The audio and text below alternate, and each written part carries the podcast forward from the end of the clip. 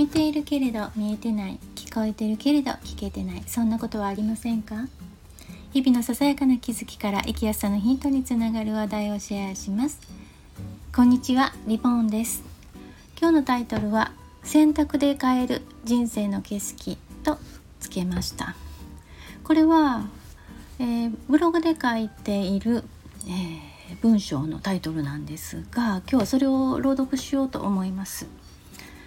まあ私たちは他人さんから幸せそうだと思われるよりも本来自分が幸せだと実感できる人生を歩みたいと思っているはずなんですけれどもそうすることが難しいこともあります。まあ、そんな時考え巡らせるお供に読んでもらえると嬉しいなと思って書いたものなんです。では朗読します聞いてください選択という言葉はもちろん昔からあった表現です。しかしここまで選択の重要性が叫ばれるようになったのはいつからでしょう。多くの情報に触れることで便利さを感じる反面それが溢れる状態にまで至った今私たちはうまく選び取れないことに悩むようになりました。一方上手に選択し快適に人生を送る人と比較しがっくりくる。そんな経験はありませんか？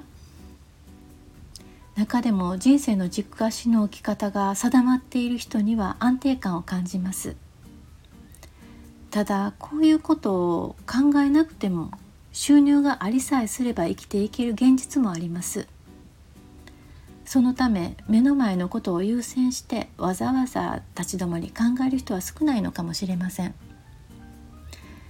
と言いながらも高齢社会に抗うことはできず人生の残り時間を思いながら選択の重要性を考え始める人も増えつつあります。流れるように過ぎる日々の中自分の選択を改めて意識する些細な選択から人生を左右するような重大な選択までそして些細な選択と思っていることが実のところ人生の分岐点になっていたのだと後で知ることがあります。すべての選択に大きな力を込めることはできません。しかしながら小さな選択も分岐点になることがあると意識する余裕が私たちの日々を変えていくのだと思います。人生の選択にあたりあなたが好きなことは何ですか？あなたがしたいことは何ですか？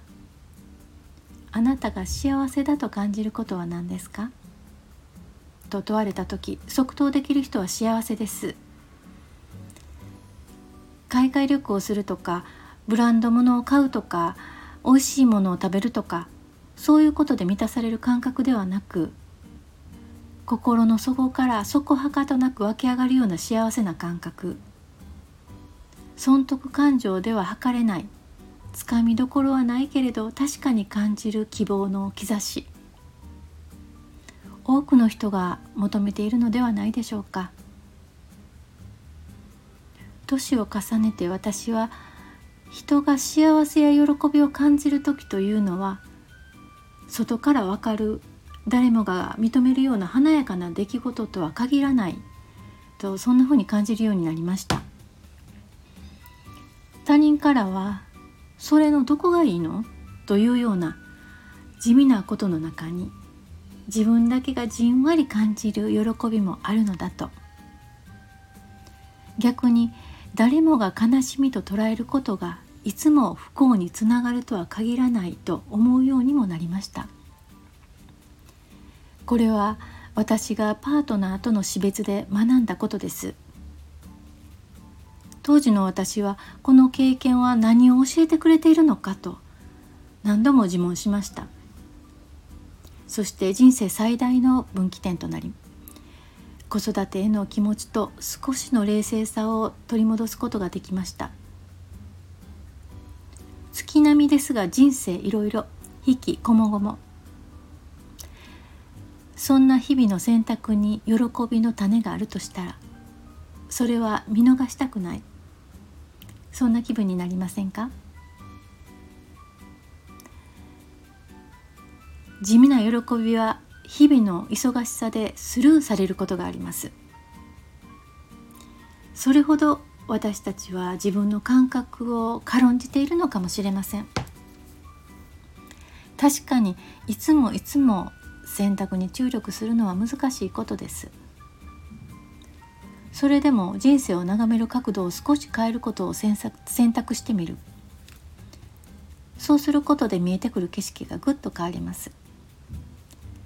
ささやかな喜びに立ち止まりその喜びに気持ちを巡らす。そしてその気持ちを行動につなげてみる。え？ささやかな喜び？希望の兆し？最近そんなことないわ。おっしゃる方。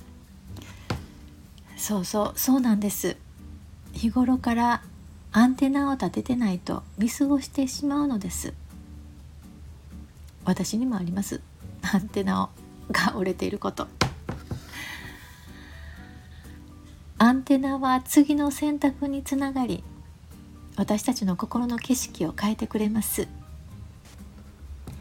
さて遠くない将来アンテナが立ったあなたが見る心の景色はどんな風に変わっているでしょ